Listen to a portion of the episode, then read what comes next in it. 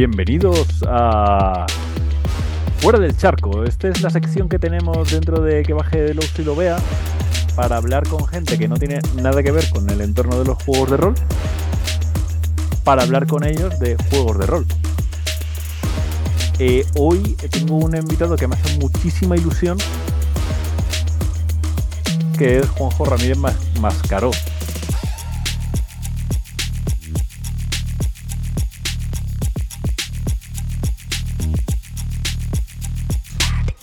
Que, hola Juanjo, ¿qué tal estás? Hola, pues estoy muy bien y, muchas gracias por, haberme llamado desde fuera del charco. La verdad es que creo que es una cosa que va a molar, ¿no? Estamos ahí como haciendo como pruebas a ver si funciona o no, pero creo que sí, porque básicamente creo que hay, hay como una especie de vasos comunicantes en varios mundos que no se conocen, ¿no? El mundo de, de, cine y televisión, sobre todo el de género, tiene mucho que ver con el, con el mundo de los juegos de rol y viceversa. Entonces es como que la gente comparte aficiones, pero no terminan como de hilar una cosa con la otra. Y quiero con, estas, con esta serie de entrevistas intentar aunar así esto. Y tú eras una persona que tenía clarísimo que quería que estuviera en esta, en esta sección. Qué bueno. Así que eh, lo primero de todo es una pregunta que le voy a hacer a todo el mundo, que en tu caso ya sé la respuesta, pero es, ¿has jugado al rol alguna vez? Sí, Sí. Ha sido fácil. ha sido muy fácil. Pues ya está, hasta luego, vámonos. ya está. si quieres me extiendo un poquito, siendo, siendo breve, como eh, yo, si quieres podemos compartirlo porque además es que me hace mucha ilusión hacerte esta pregunta porque sé que he sido yo el que te he dirigido a tu primera partida de rol. Sí, bueno, no, en la primera no, pero sí en la última. Eh, la última ah, partida de rol que jugué eh, tú fuiste mi máster y yo fui un beta tester y me lo pasé divinamente. En realidad, yo la, primera vez que jugué al rol, lo que pasa yo soy, soy guiri del rol, soy turista del rol, no, no he jugado demasiado, pero la primera vez que jugué fue en mi época adolescente en el instituto.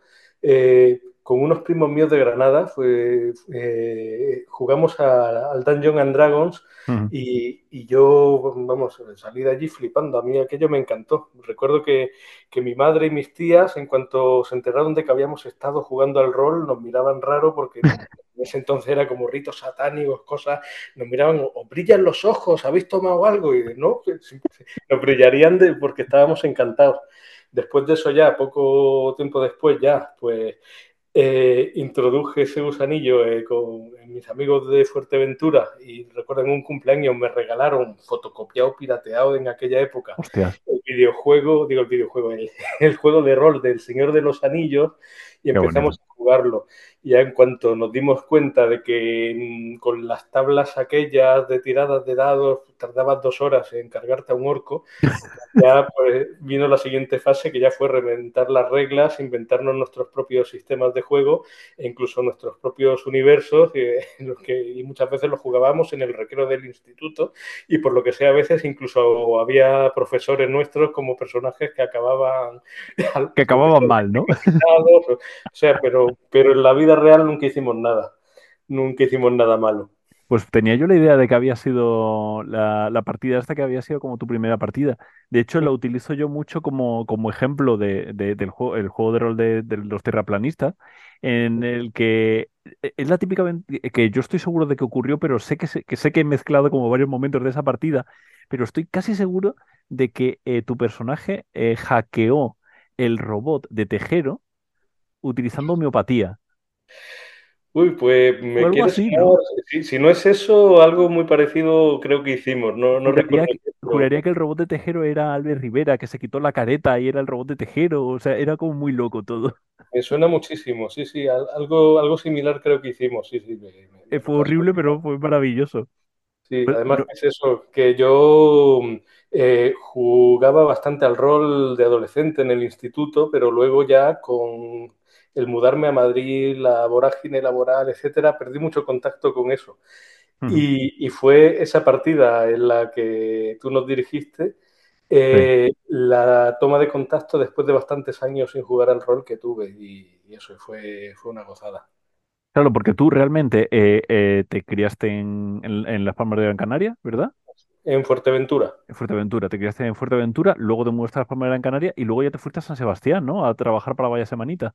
Sí, bueno, en realidad yo me, me, crié en Fuerteventura, ¿Mm? de ahí me fui a estudiar a Madrid, de Ujú. ahí volví a Fuerteventura, de ahí me fui a Donosti a trabajar para Vaya Semanita, de ahí volví a Fuerteventura otra vez y de ahí estuve unos meses viviendo en Gran Canaria y de ahí otra vez para Madrid.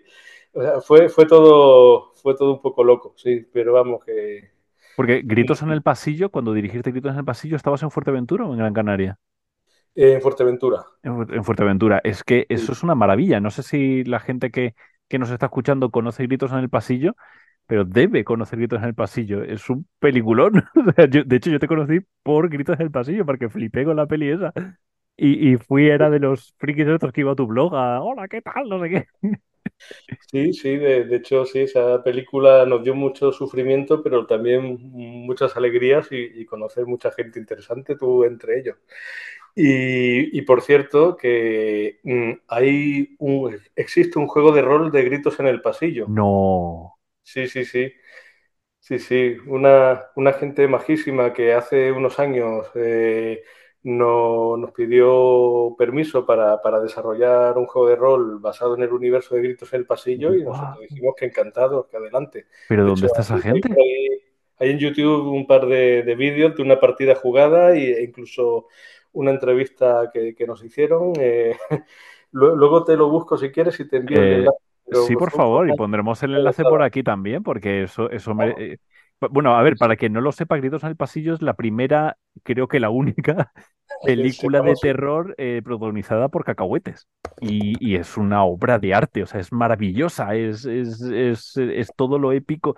Me- ya me estoy saltando el guion, ¿vale? Vamos a ir directamente a una de las preguntas que es cuando tú ves Gritos en el Pasillo, es muy Lovecraftiana. O sea, es, es un descenso a la locura directo. Ese final es, es devastador, es muy, muy, muy Lovecraftiano. Eh, ¿es, es algo intencionado? ¿Tú eras muy fan de Lovecraft antes o ha sido una coincidencia?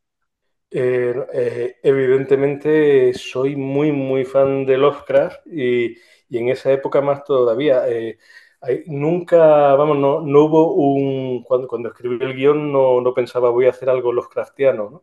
Pero sí que mm, mm, tanto Lovecraft como, como Alan Poe, que es un poco su, su predecesor, eh, sí los tenía bastante mm, dentro de ya de mi propio ADN, ¿no? De, Normalmente en esas épocas que uno todavía es joven, pues, pues hay ciertos autores que son referentes y obviamente eh, Lovecraft era uno de ellos. De hecho, hay, Es hay cierto que algo Poe también tiene mucho de, de esto. sí.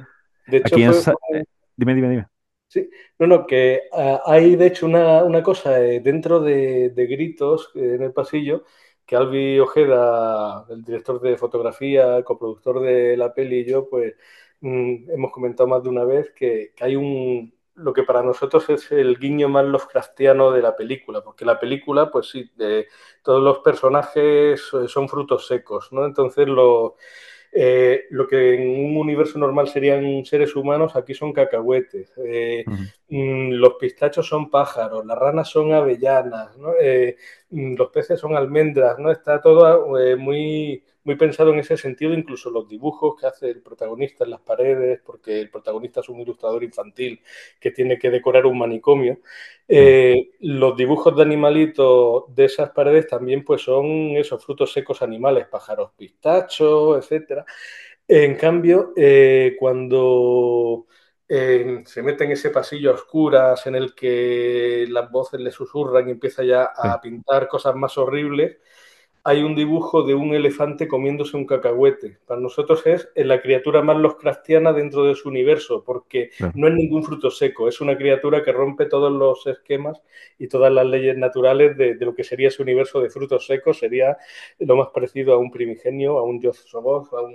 No, claro, no lo había, no había caído, pero claro, es como una criatura totalmente fuera de la, de la, de, Ese, de- de- de la cosmología, que además se alimenta directamente de cacahuetes. Qué curioso, ¿no? No había caído en esa. Y sí, además creo recordar que en las, en las, eh, los ataúdes también hay en un sitio que había como ataúdes, estaban los nombres de Poe y de Lovecraft, o me estoy equivocando de Eh, película. ahí en las lápidas del cementerio, pues aprovechamos para, mm, para dejar algunos homenajes así un poco velados. Mm, Y uno de ellos era la lápida de Edgar Allan Mendra. qué grande. Buenísimo. Eh, Aquí, realmente, eh, eh, eh, esto sí que fue más construcción de guion. O sea, tú estudiaste guion y ya directamente gritos en el pasillo lo hiciste sabiendo guion, etcétera. Pero ¿alguna vez has utilizado el rol o los juegos de rol de alguna manera para construir estos guiones, estos mm, proyectos de películas o de series?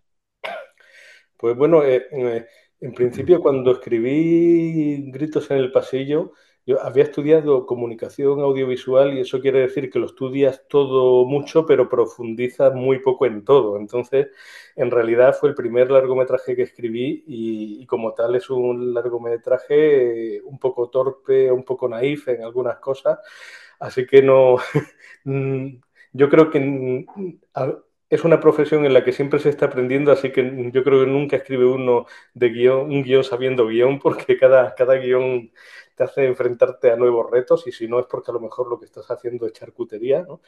Pero eh, con respecto a usar el rol como fuente de inspiración, eh, es algo que, sí hacíamos pues los que jugábamos al rol allí en Fuerteventura, pues, Albi Ojeda, Enrique Esturillo, Joaquín Lacalle, yo, eh, a veces sí que imaginábamos historias que luego pues mm, garabateábamos en nuestros cuadernos, eh, en las que sí había un germen de rol. Por ejemplo, nosotros, uno de los juegos de rol que jugábamos mucho era el Fan Hunter de Cés Piñol, y Grandísimo. entonces a, a partir de ahí pues empezamos a generar nuestro propio universo al estilo Fan Hunter, pero en Canarias, ¿no? Eh, que estaba basado en Neo Puerto Cabras. ¿no? Eh, Puerto Cabras era la denominación antigua de Puerto del Rosario, de la capital de Fuerteventura. Entonces, a partir de ahí hicimos una especie de Fan Hunter canario y durante un tiempo, pues, pues sí que barajamos la, la idea de, de, intentar hacer en audiovisual algunas de esas historias que nos surgían. Claro, éramos jóvenes, éramos ingenuos, pensábamos que podíamos reunir presupuesto suficiente para, para algo así. Eh, y obviamente, pues, pues no, No, no ocurrió. sencillo. Lo que sí es cierto es que mmm, a día de hoy, mm, yo si, si coordinase una serie y normalmente en, las series eh, de televisión suele haber un trabajo más coral, más de, de, grupos de... Ahora ya mucho menos, ahora hay veces Claro. que, que nos ponen a dos o tres para hacer una serie, ¿no? Pero, pero en los buenos tiempos pues había grupos de seis, ocho personas haciendo, haciendo series. Entonces si yo coordinase una serie y tuviese el tiempo suficiente, que bueno, ya sabemos que normalmente el tiempo es dinero y en Ya, España no suele haber dinero, por lo tanto no suele haber tiempo, pero creo que sí sería un ejercicio muy interesante eh, el, el, intentar sacar partes de la historia jugando al rol, porque yo creo que muchas veces jugar al rol es de lo más parecido narrativamente que he visto yo hacer una Ouija, por decirlo así. Entonces, era una especie de, como el efecto ideomotor de, que dicen que mueve el testigo en la Ouija, ¿no? Pues Sí. yo, yo creo que, que, se puede generar muchas veces algo similar jugando al rol, porque al menos nosotros en nuestros tiempos llegó un momento en que ya nos dimos cuenta de que al final en el rol eh, lo principal no era tanto el ganar o perder, el sobrevivir, morir, sino eh, que todo fuese por el bien de la historia, ¿no? que le pasase lo que le pasase a, a tu personaje, generases una historia que luego rememorases durante días o semanas y dijese, qué, qué bien quedó esa historia. Entonces, yo creo que eso se podría conseguir hoy día poniendo a guionistas a jugar al rol y luego, pues, es obviamente someterlo luego a un proceso de, de edición y de, Claro. y de un poco de técnica, ¿no? De pasarle un filtro más técnico. De hecho, eso yo, por ejemplo, llevo mucho tiempo diciéndolo, el tema de, del formato serie. Desde mi primer juego de rol, de Fin del Mundo, eh, había un fragmento que ya te hablaba directamente de hazlo como una serie. Porque eh, so, ahora ya esto ha cambiado un poco, pero hace unos años las series lo normal es que tú tuvieras la Biblia de la serie, en la cual es como el, como el status quo, ¿no? De los personajes son esto, piensan de esta manera, hacen esto, y eso de alguna manera es como la ambientación, el lore, que va a construir todo lo demás. Entonces tienes que tener un lore bien construido para que dentro de 200 capítulos sigas teniendo ideas para que Rachel haga no sé qué, que Joey tal, lo que sea.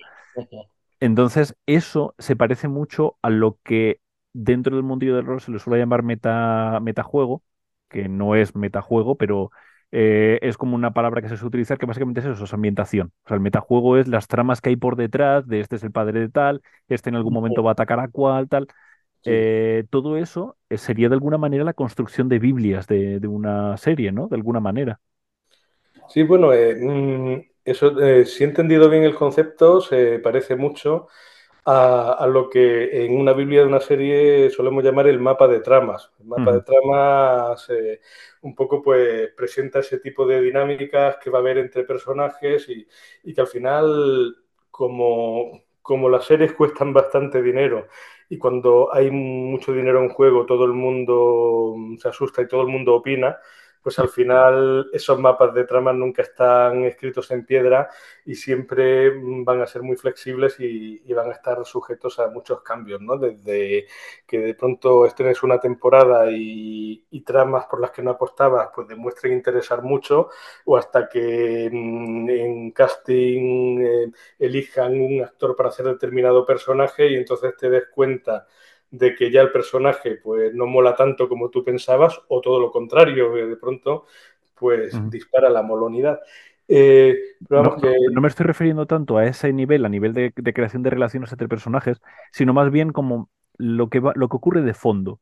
En Juego de Tronos, por ejemplo, es muy evidente, ¿no? Están las siete Sí, casas, está tal cual. sí, sí, Eh, pero, pero luego eso existe también en, yo qué sé, en Siete Vidas. O sea, quiero decir, en series totalmente eh, sí, normales, de cosas que pasan normal, siempre existe el, eh, aquí está el bar, en el bar mm, van a ocurrir este tipo de cosas. Hay, sí, hay sí. como unos conceptos El que, lore, como decías antes, sí. sí, exactamente. El, el lore de ambientación básicamente es eso. Y creo que ahí eso, eh, los juegos de rol pueden construir mucho, pueden ayudar mucho a construir eso y a que salgan de una manera orgánica, con decisiones que, que las tomas desde el personaje porque estás jugando al rol. Y eso es lo que a mí me mola mucho de la construcción de, de un mundo estable que va a, a- a durar durante 10 temporadas o 7 capítulos, dependiendo Sí, de, de quién seas. sí.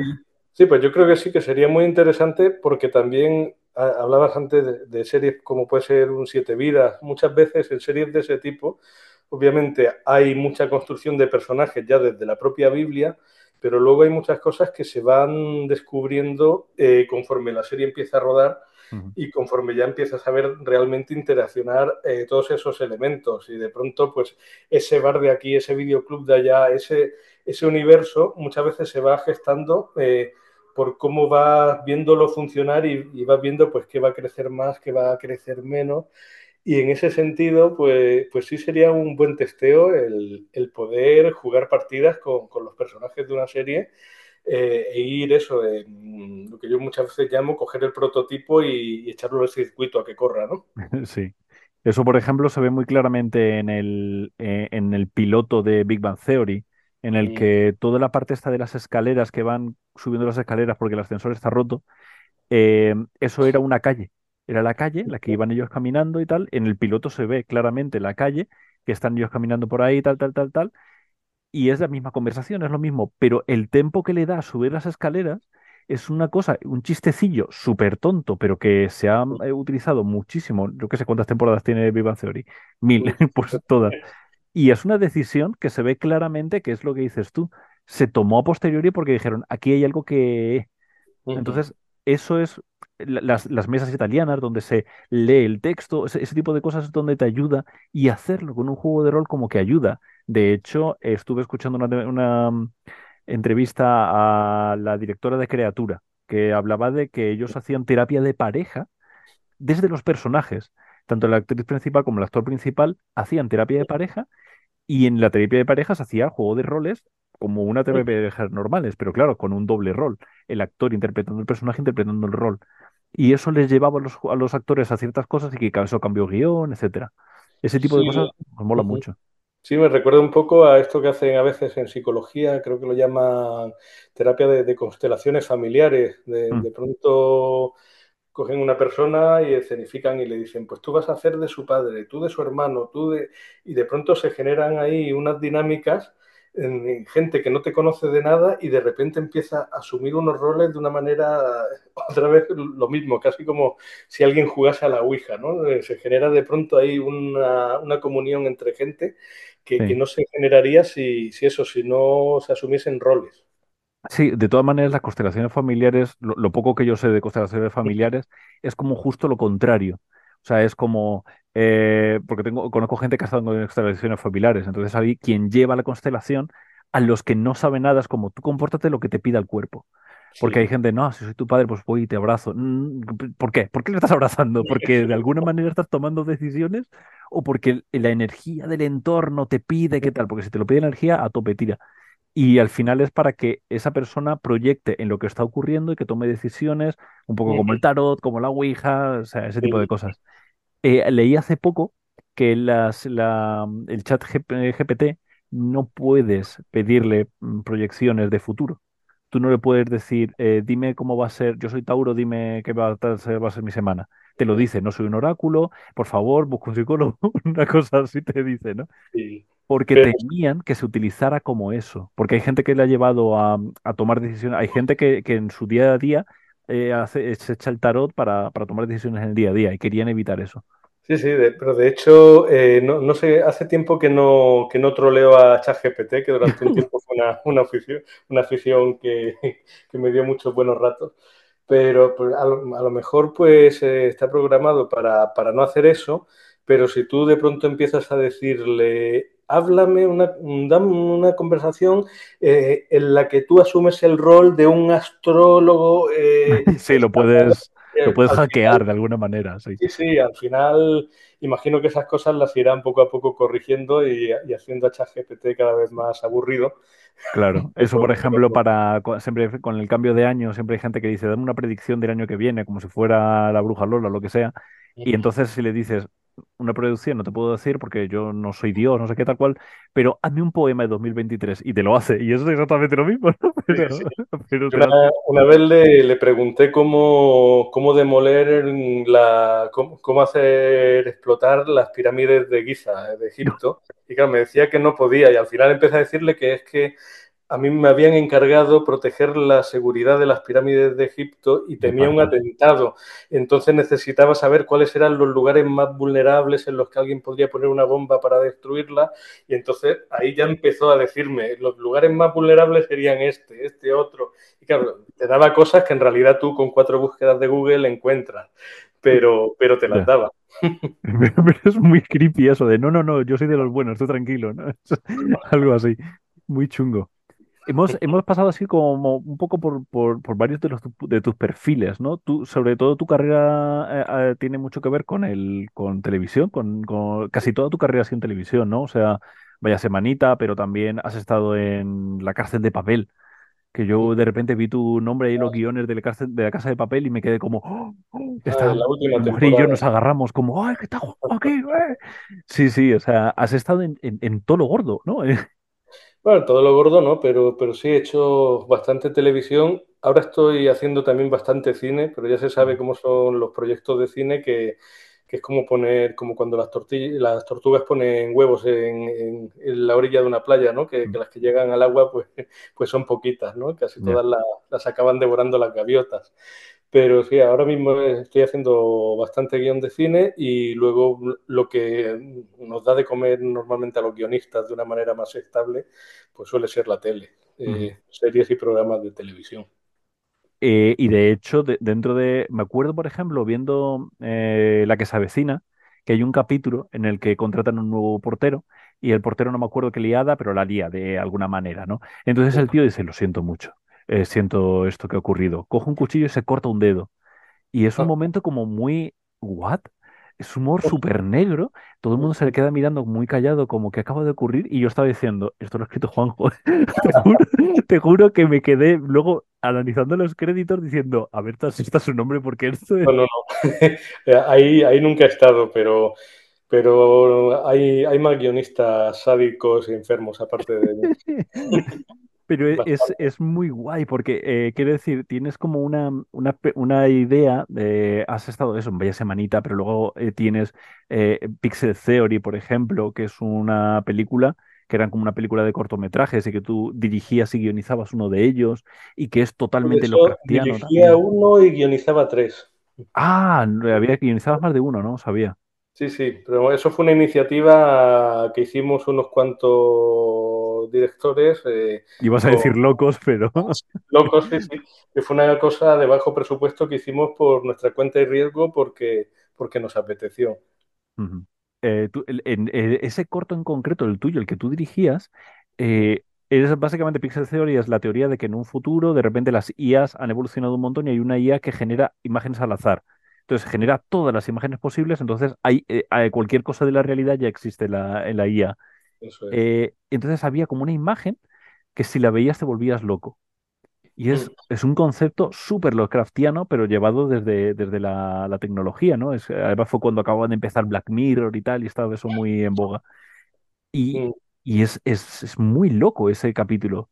Yo creo que nunca, eh, tú y yo que hemos, eh, de vez en cuando hablamos y tal, creo que nunca habíamos hablado de esto, pero me, me, me fascinó, porque era como una comisaría de policía en la que todo el mundo estaba viendo las pruebas de un crimen y se empezaban a volver locos.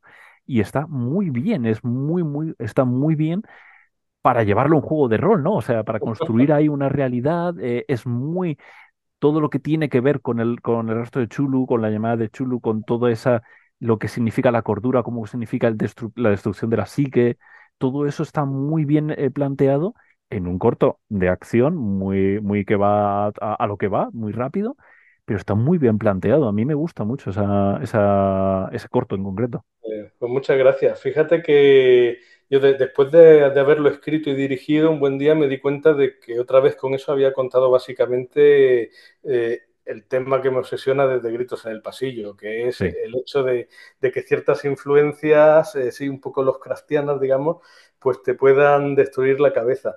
Y en este sentido, pues, pues iba pues, pues en eso, ¿no? En- pues si de pronto una inteligencia artificial genera y todas las imágenes posibles en una cuadrícula de píxeles, eh, ¿quién te dice a ti que, que, a lo mejor no la naturaleza que es sabia, eh, del mismo modo en que hace, yo que sé, cristalizar los minerales de una determinada manera fractal, pues, pues no protege también eh, Mm. nuestros cerebros de, de, cosas que no deberíamos ver, ¿no? O, o, de realidades que no podríamos asimilar.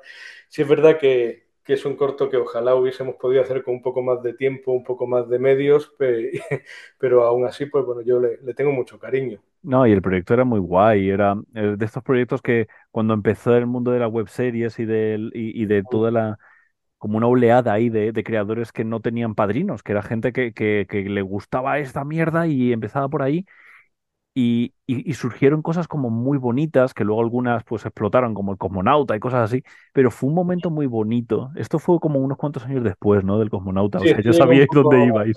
Sí, sí, sí. Esto fue, nos fueron reclutando uno a uno a los que nos metimos en eso, diciéndonos, pues normalmente todos, pues solemos hacer, no todos, eh, así por, entonces, ¿por, por qué no hacemos una peli en base a, a que cada uno pues haga su uno todo y, to y luego lo, lo, juntamos, ¿no? Y todos en torno a un universo común. Claro. ¿Qué ocurre? Que luego la bola de nieve fue creciendo y, y, fueron todos bastante más largos en metraje, bastante más ambiciosos, eh, siempre dentro de un bajísimo presupuesto, pero, pero al final fue, fue un follón importante.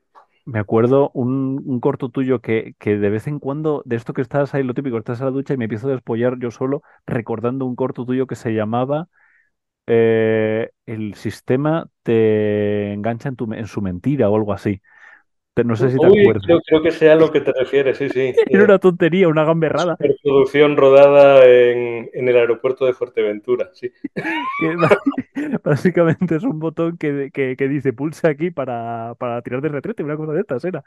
Y tú con el dedo pulsabas el, el, el, el, la, la, el, el dibujo del botón en vez de pulsar el botón. Pero, Era, sí, sí. y ese era, Era un dibujo del botón de la cisterna que había que pulsar y ponía para mm, la cisterna pulse aquí. Y entonces, pues yo sí pulsaba ese dibujo y no pasaba nada. Entonces, Y es que es maravilloso porque habla de... Es que, es que me encantan esos, esos conceptos en los que estás hablando de una conspiración, de no sé qué, pero lo estás hablando desde un punto de vista es que es, que es genial, o sea, es que es maravilloso. era, era una estupidez. De Era hecho, una la, la tontería. no todo y no me la aceptaron, pero creo que porque no supe exportarla en el formato adecuado.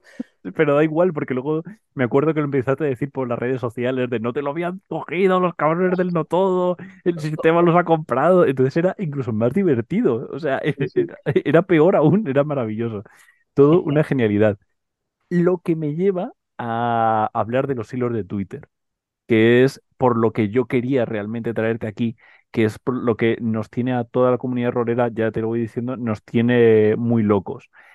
Eh, Por favor, explícate qué, qué, qué cojones es eso de los hilos de Twitter, explícalo tú.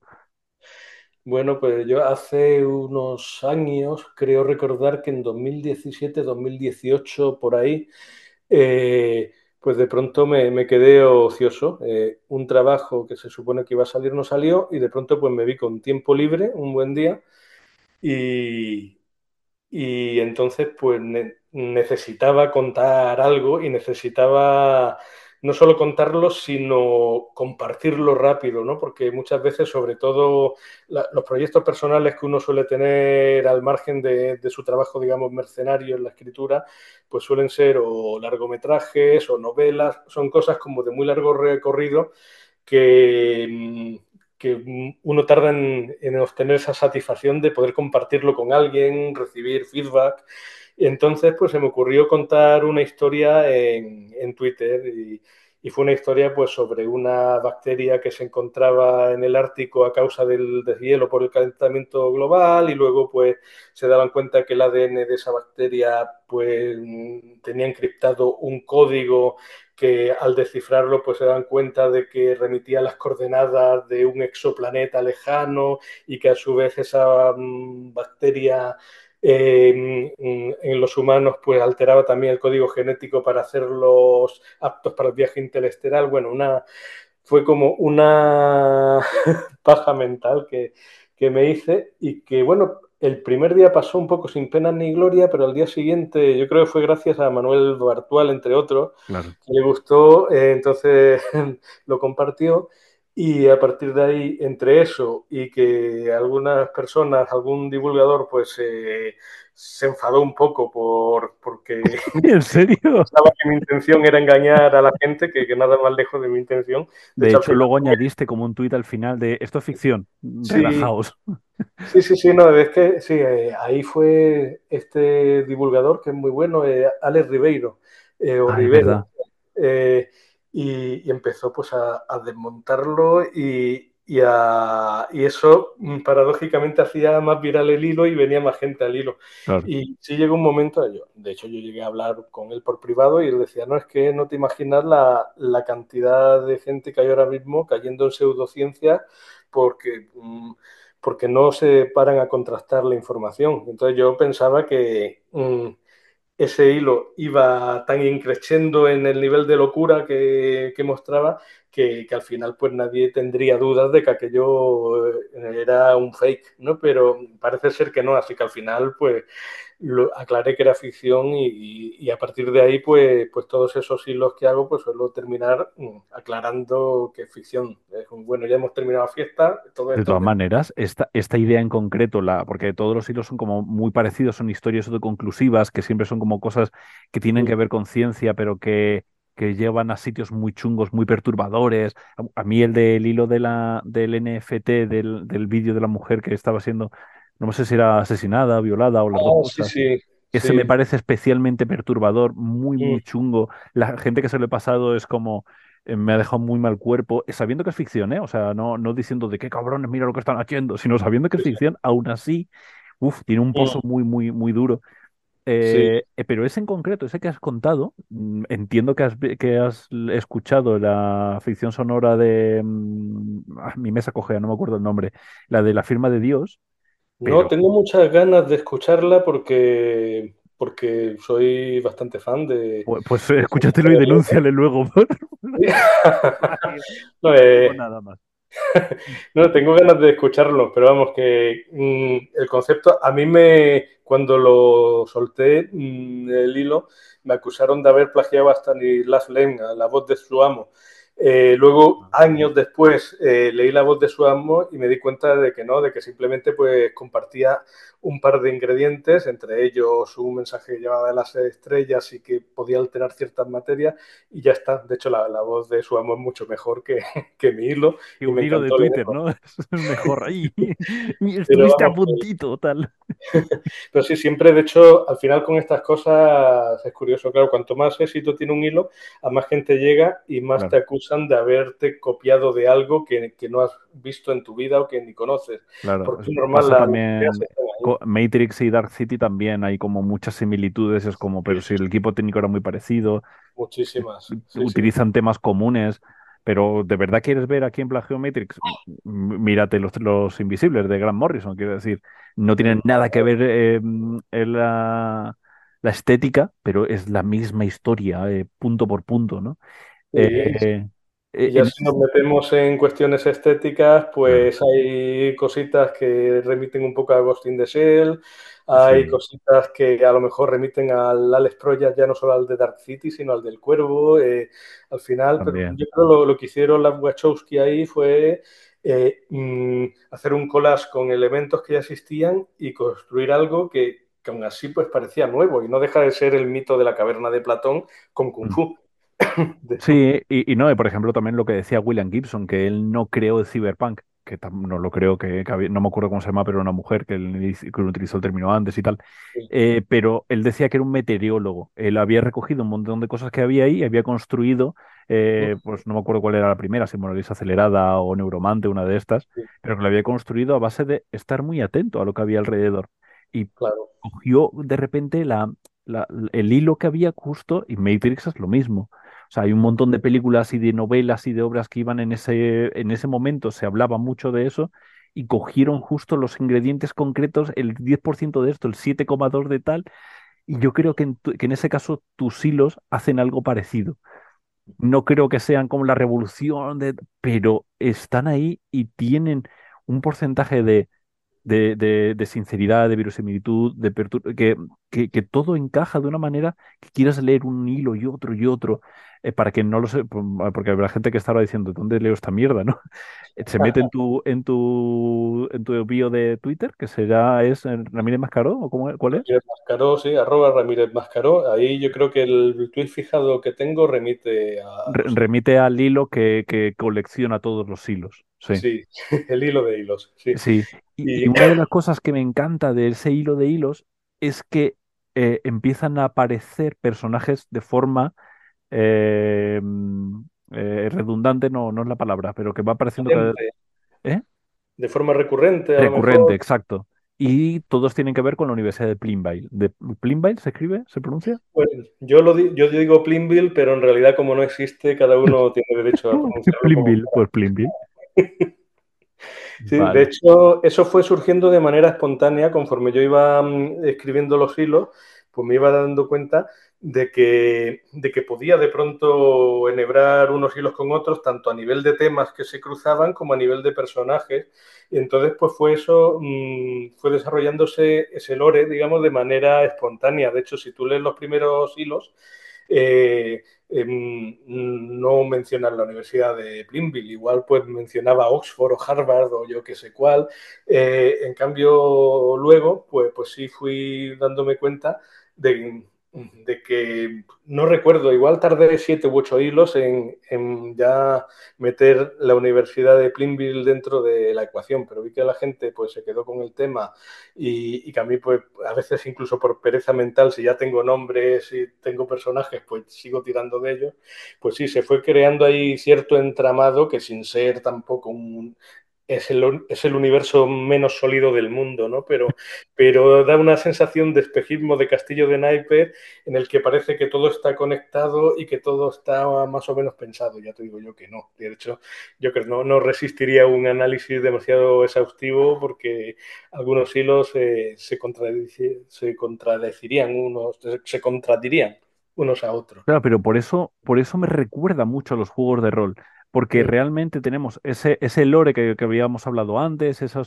esa ambientación eh, concreta, concisa, que, tiene todo esto y tal, con unos personajes que, que, redundan, que están siempre, etcétera, etcétera, etcétera, em, pero a la vez cada mesa de juego ha creado sus historias que se contradicen entre sí, pero da igual porque entrar dentro de lo que es la energía de esto y tal, y es, es, es la leche, es la, e- e- es la leche.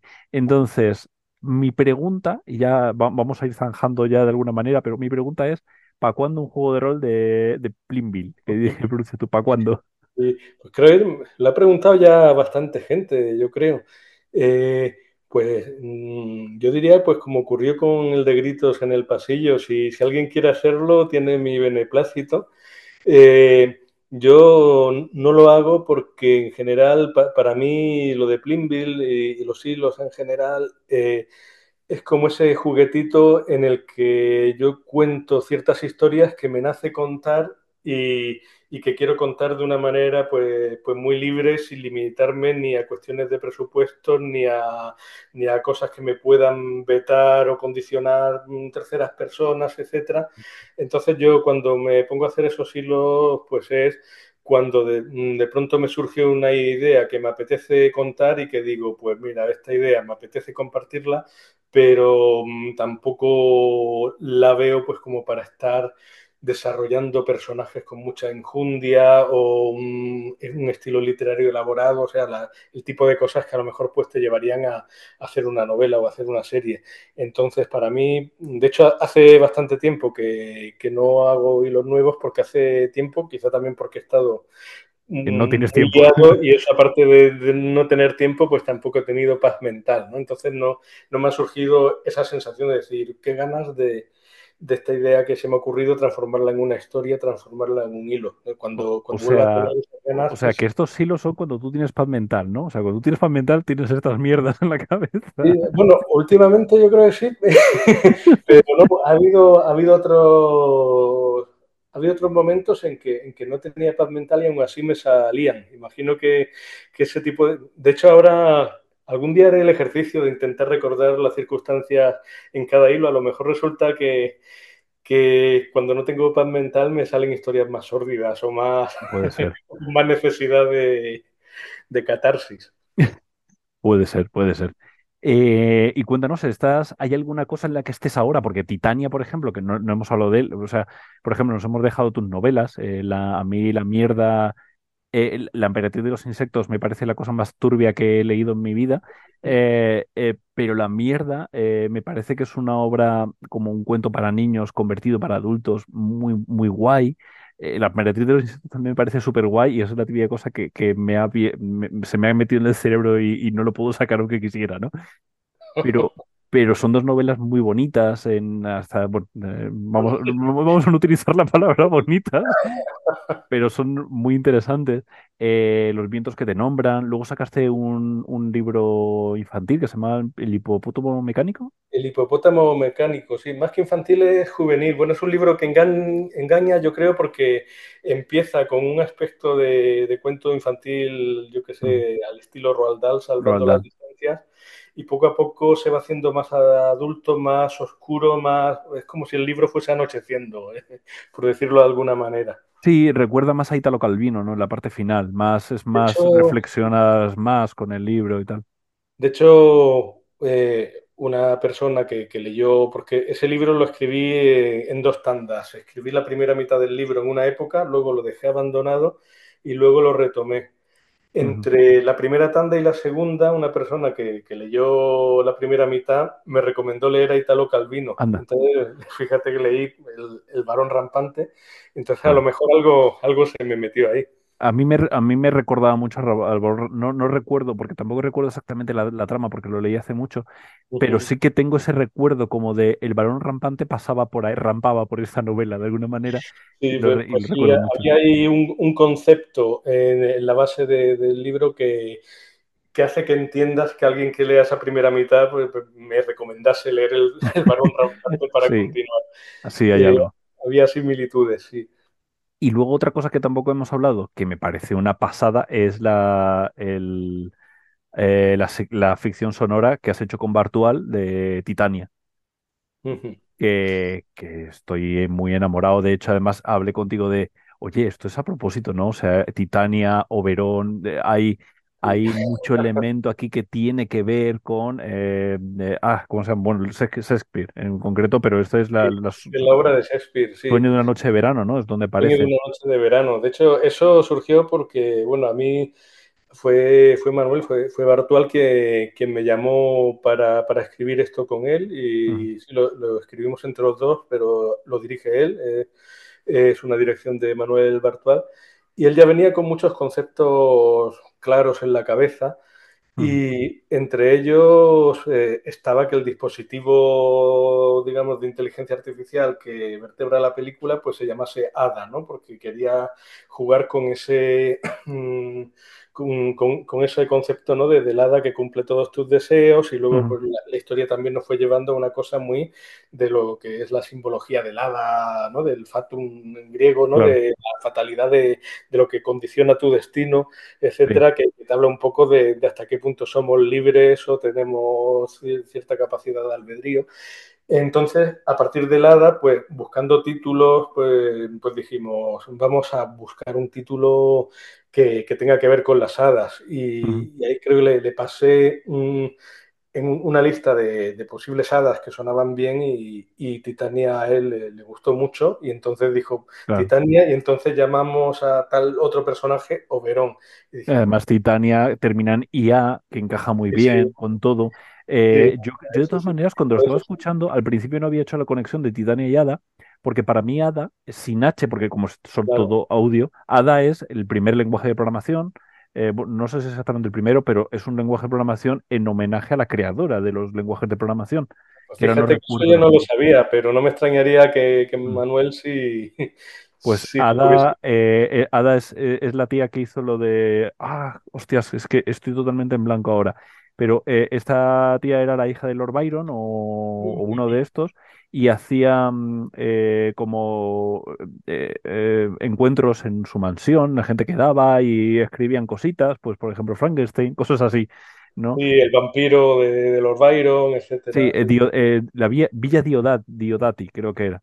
Entonces ella, por ejemplo, se había casado y le invitaban a un montón de reuniones, y le invitaban a unas reuniones que eran de champán y matemáticas, en las que había un montón de gente que hablaba de matemáticas y de cosas así muy chulas, y de repente llegaron a casa de este tío, no me acuerdo quién era, mm, Babbage creo que era, un- alguien como muy, muy, un matemático maravilloso, y dijo, oye, ¿y este armario qué es? Y dice, no tengo muy claro lo que es. Quería una máquina, me tardo mucho tiempo cuando me pongo a, a- a multiplicar, entonces he hecho que me construyan una máquina que multiplique por mí, pero no lo consigo hacer funcionar. Y tenía un, un armario gigantesco que era un, montón de engranajes para hacerlo y no había conseguido hacerlo funcionar. Y dijo ella, ¿me lo puedo quedar?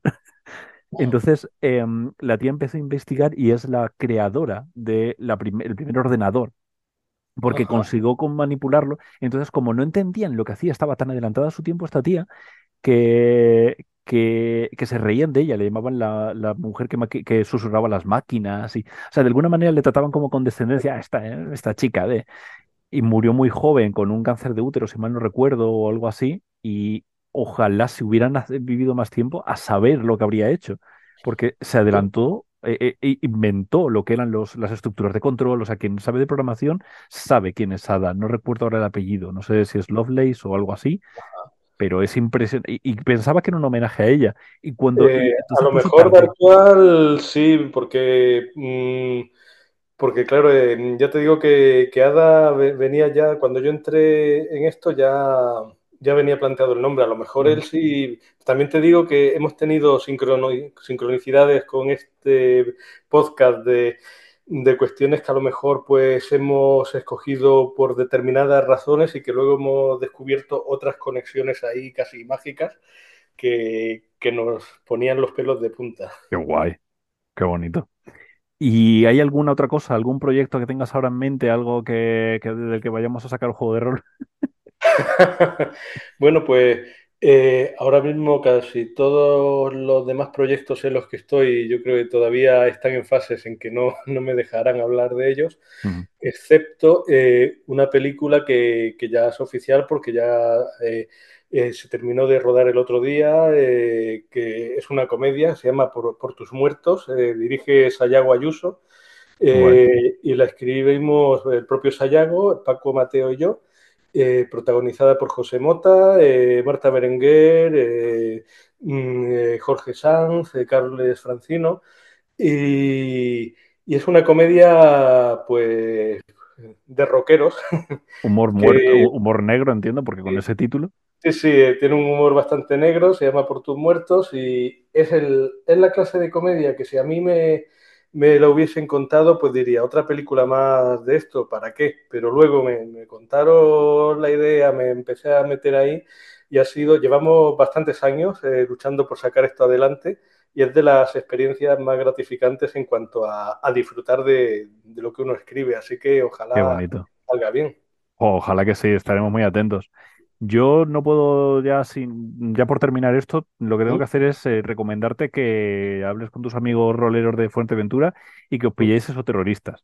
Porque creo que es, es, un juego de rol de, investigación en el cual hay como un grupo de gente que intenta. Eh, la realidad se está quebrando y hay unas criaturas que vienen del otro lado del velo, de, de otra dimensión, y que vienen como para pues, a cascárselo todo. Entonces, eh, todos los cultistas tradicionales de, la llamada de chulo y tal, aquí son gente que lo que quiere es romper más la membrana para conseguir que la gente crea que las cosas chungas pasan de tal manera que las cosas chungas empiezan a ocurrir. Porque esas, esas criaturas filtran a esta dimensión em, con las creencias de la gente. Si la gente cree que hay un tío con un cuchillo en cada esquina, pues ellos se convertirán en tíos en cuchillo.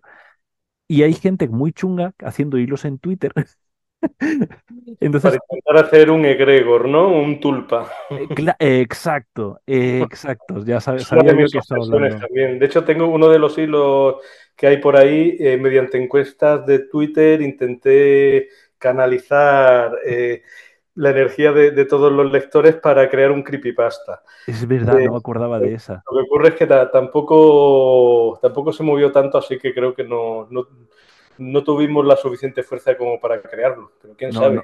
Bueno, hasta que de repente un día aparezca en tu casa y... al final salió un bebé que no tiene cara y que se aparece a través de las esquinas de las habitaciones, no sé. Algo, era algo verdad, no, me acordaba de esa. Pues sí, es algo, pues, pues eso, es, es como que es en el juego de rol, es como que la gente que va detrás de gente como tú diciendo, me cago en gilipollas este que acaba de crear unos bebés sin cara que se aparecen y tal, y van a intentar pararlos, pero claro, no pueden ir ahí con la pistola disparando y matando gente, porque entonces eso crearía más descontrol tienen que intentar em, desactivarlos de alguna manera. Entonces, por ejemplo, el Alex Riviero probablemente sería uno de estas personas, uno de los agentes de, la Ordo, que intenta decir, pero, pero a ver, hay que intentar que la gente no crea en esto y tal y cual, porque va a llegar un momento que las bacterias se van a empezar a ese tipo de cosas, ¿no?